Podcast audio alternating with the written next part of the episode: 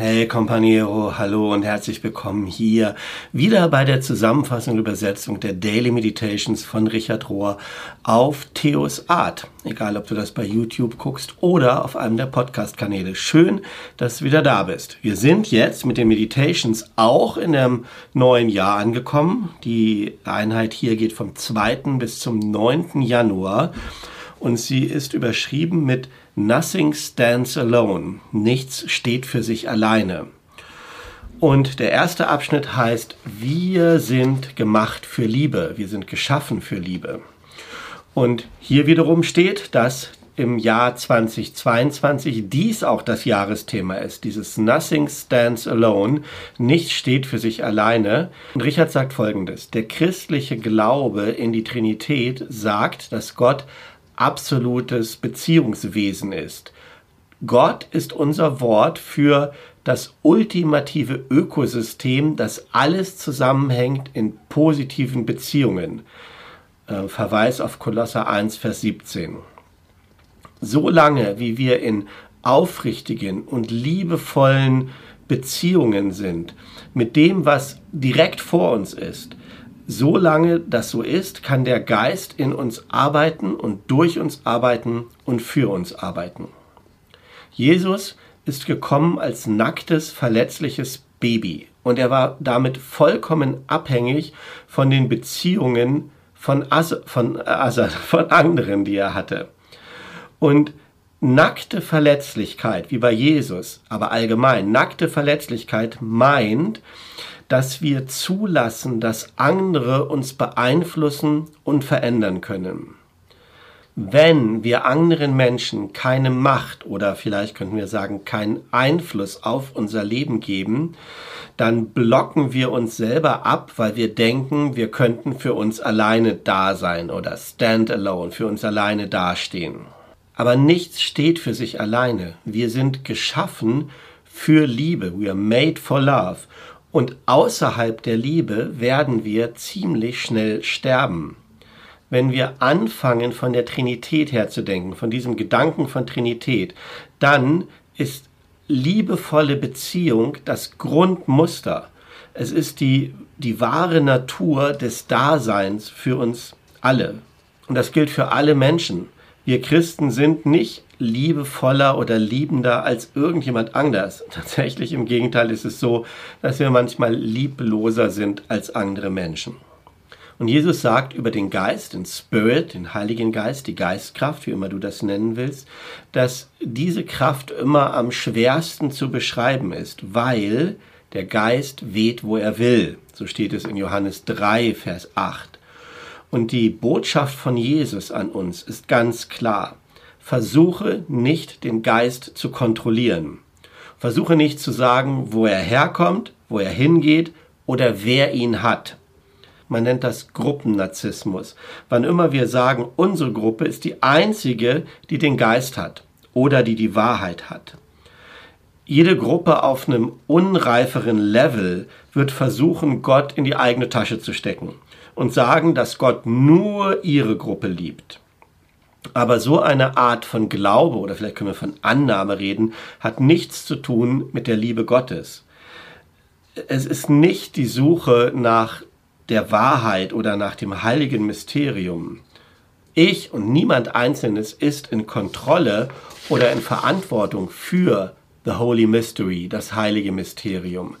Alles, was ich weiß, ist, dass ich da hineingezogen werde, durch alles, was da ist, durch jede Manifestation oder Epiphanie, die, die uns hinruft zu Surrender, also zur Hingabe, zur Communion, zur Einigung und zur Intimität.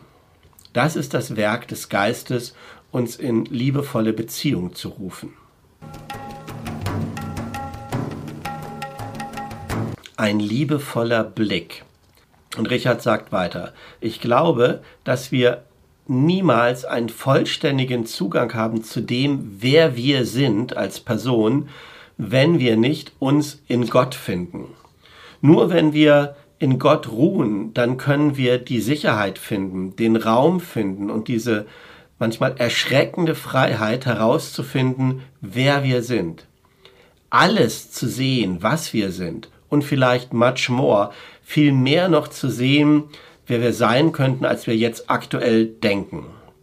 Nur dann, wenn wir uns selber in Gott finden und leben und uns durch Gottes Augen sehen, dann ähm, führt das zu diesem Everything belongs. Zu allem gehört zusammen und wir gehören auch zu allem zusammen oder dazu. Jetzt kommt ein schöner englischer Ausdruck. To have naked interface. Eine nackte Schnittstelle mit dem ultimativ anderen zu, bin, zu finden. Und ich glaube, dass hier Gott gemeint ist, weil das groß geschrieben ist. Eine nackte Schnittstelle, nackt gegenüber dem ultimativ anderen zu stehen, bedeutet, das eigene Selbst in seiner wahrsten und tiefsten Daseinsweise zu kennen. Wenn wir zulassen, wenn wir es erlauben, perfectly received, vollständig angenommen zu werden, dass wir so angeblickt werden von dem einen oder der einen, who knows everything, der alles weiß und der alles empfängt oder die alles empfängt, dann werden wir unzerstörbar sein.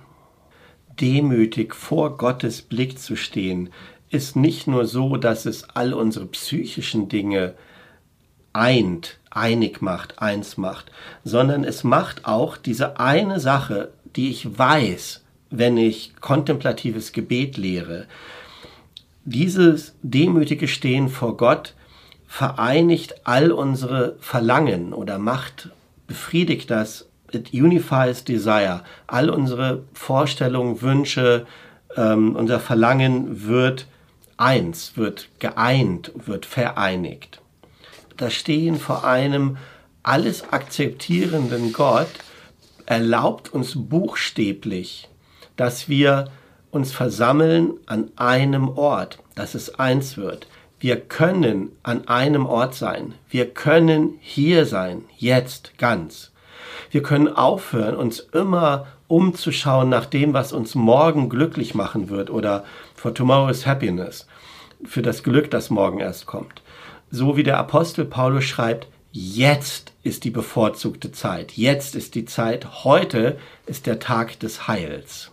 Und wir sehen, dass auch Paulus das verstanden hat, als er das in dieser wunderschönen Passage im zweiten Korintherbrief so ausdrückt. Ich übersetze das mal direkt aus dem Englischen. Er sagt, wenn wir mit unseren aufgedeckten Gesichtern, unseren entschleierten Gedichtern, werden wir mehr und mehr das reflektieren, das wie Spiegel die Helligkeit des Herrn. Alles wird heller und heller und heller, während wir allmählich verwandelt werden in das Bild, das wir selber widerspiegeln. Er steht in 2. Korinther 3, Vers 18. Vielleicht liest du nochmal das direkt in irgendeiner Übersetzung nach in der Deutschen, wo das besser ist, als ich das mache. Weil Richard endet damit und sagt, that's it. Das ist es. Das ist es. Es ist nicht eine Sache von korrekt sein, sondern es ist eine Sache von verbunden sein. Es kann nicht alleine getragen werden. In diesem Abschnitt geht es um Leid, das uns verwandeln kann, was Richard ja schon öfter sagt, und hier sagt er Folgendes. Ich vermute, die einzige Art und Weise, Leiden auf eine spirituelle Art und Weise zu halten oder zu erleben, so dass es uns nicht zerstören kann, besteht darin, zu erkennen, dass wir es nicht alleine tragen können, dass das nicht eine Einzelsache ist, die jeder mit sich ausmacht. Wenn wir aus einer heroische Art versuchen, das alleine zu machen, dann rutschen wir in irgendwelche Verwirrungen, Verwerfungen, in Denials, in das Ablehnen oder in irgendwelche Wunschvorstellungen. Und wir lernen nicht, was diese weichen, zarten Lektionen sein könnten, die das Leiden für uns bereithalten könnte. Aber wenn wir jemanden finden, mit dem wir unser Leiden teilen können, es nicht alleine bei uns behalten, sondern teilen mit jemandem, dann kann ich anfangen, diesen widersprüchlichen Prozess des Lebens zu vertrauen.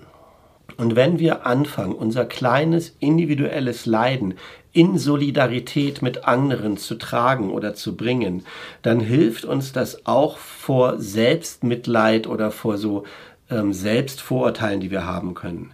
Fast alle Menschen, die es gibt, tragen irgendeine große und verborgene Verwundung oder ein, eine Leiden in sich, ja, selbst wenn sie das vielleicht gar nicht wissen. Wenn wir so, eine, so ein Shift machen können, wenn wir unsere Achtsamkeit, unsere Meinung umschwenken, wenn wir das realisieren, dann macht es uns weich für den Raum um unser Herz, dass wir das nicht mehr, also so, ich sage es mal mit anderen Worten, dann müssen wir unser hartes Herz nicht, wir müssen unser Herz nicht verhärten, wir müssen uns nicht verteidigen, wir müssen es nicht beschützen, sondern es weicht den Raum um unser Herz herum, wenn wir merken, dass alle Leute leiden, nicht nur ich, sondern andere auch. Dieses geteilte Leiden macht uns auf irgendeine Art und Weise weich füreinander. Manche Mystiker, sagt Richard, gehen sogar so weit zu sagen, dass individuelles Leiden gar nicht existiert, sondern dass es nur ein einziges großes Leiden gibt, dass es alle das gleiche Leiden ist und dass es auch das Leiden Gottes ist.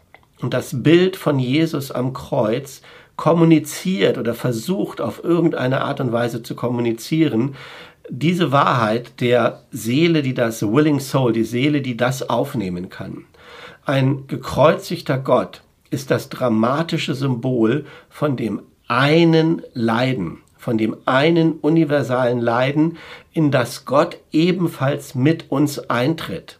Gott leidet mit uns, nicht so sehr für uns, wie wir meistens das beigebracht bekommen. Gott leidet mit uns an diesem einen universalen Leiden.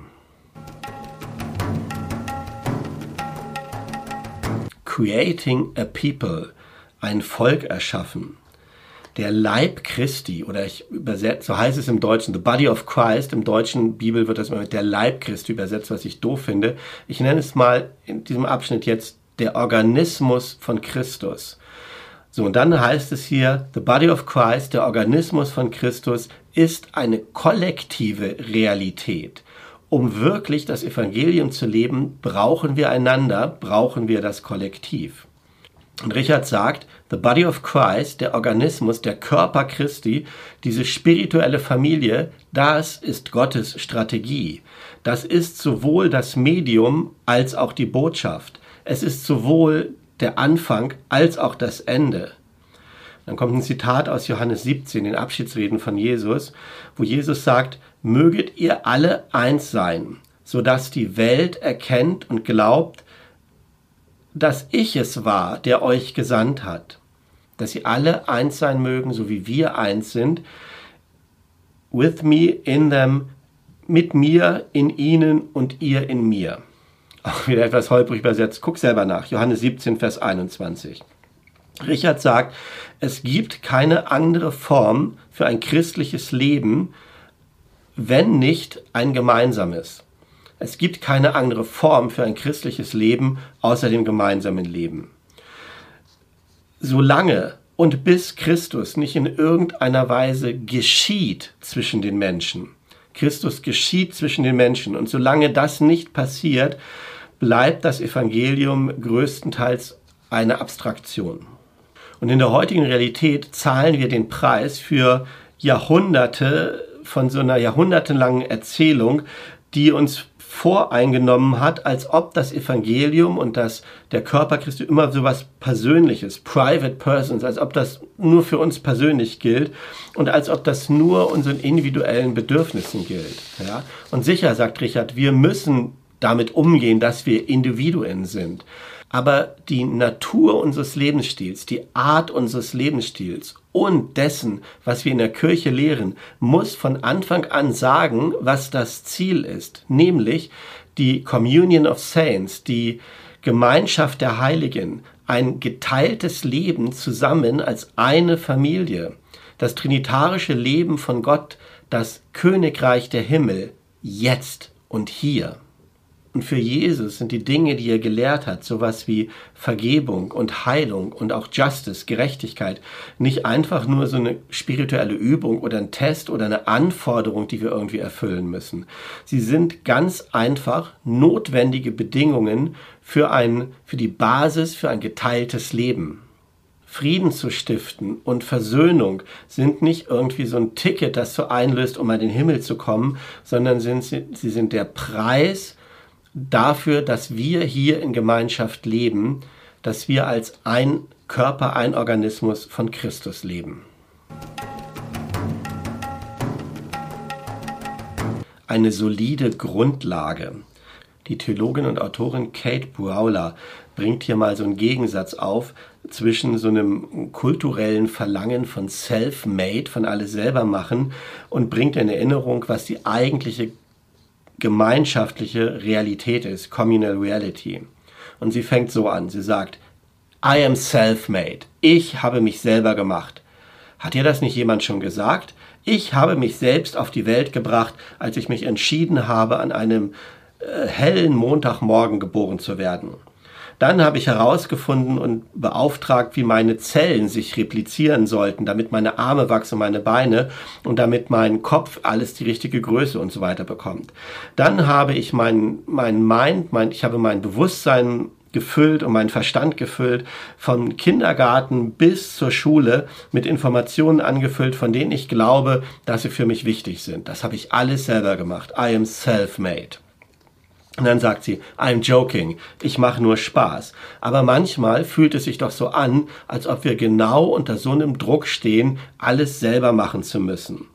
Eine komplette Selbsthilfeindustrie und Wellnessindustrie arbeitet nach diesem Motto.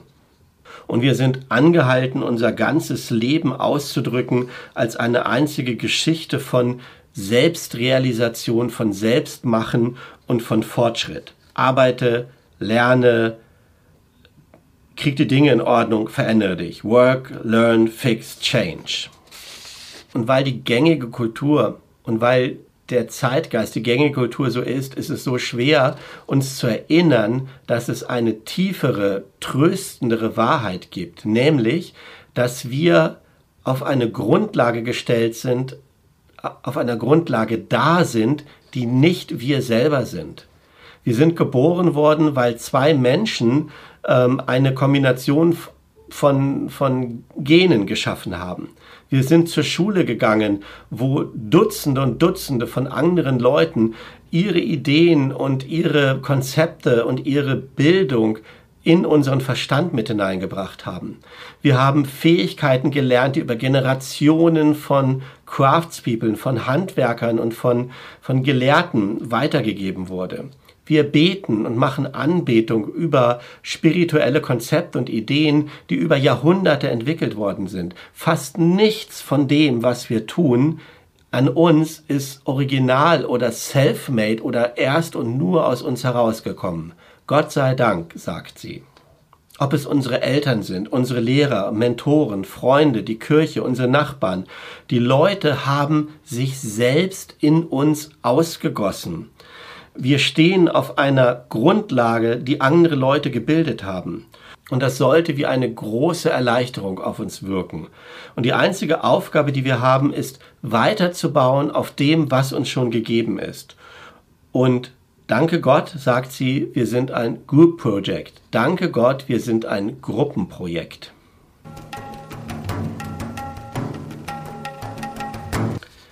Liebe überwindet Begrenzungen.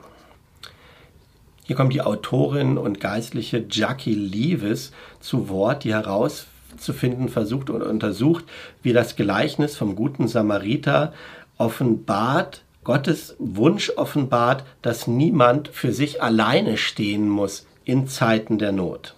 Und ich führe nicht das ganze Gleichnis auf, wahrscheinlich kennen die meisten von euch das auf, ähm, aber es sind ein paar Punkte, die sie hier sagt. Sie sagt, Rabbi Jesus redet am Anfang im Gleichnis mit einem religiösen Leiter seiner Zeit.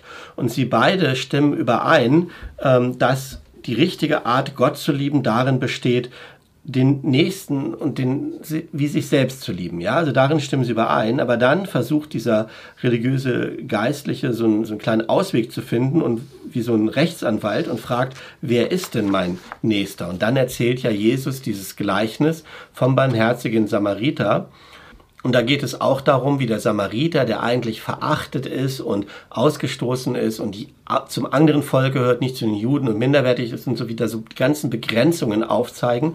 Und sie endet damit zu sagen, und indem Jesus diese Geschichte so erzählt von dem verhassten, äh, rassengemischten Samariter, der das Gute tut, Jesus ist disrupting unterbricht Jesus diese, diese Idee, all diese Konzepte von Grenzen und von Begrenzungen.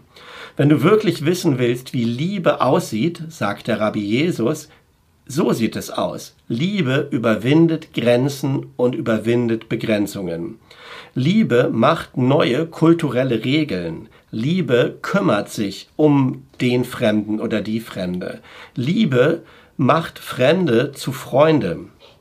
Diese Art von brennender Liebe ist regelbrechend, ist grenzenüberschreitend, ist wild, hat eine extravagante Freundlichkeit, die unseren Stamm voranbringt. That increases our tribe, die uns zu größeren Stammeseinheiten zusammenfügt.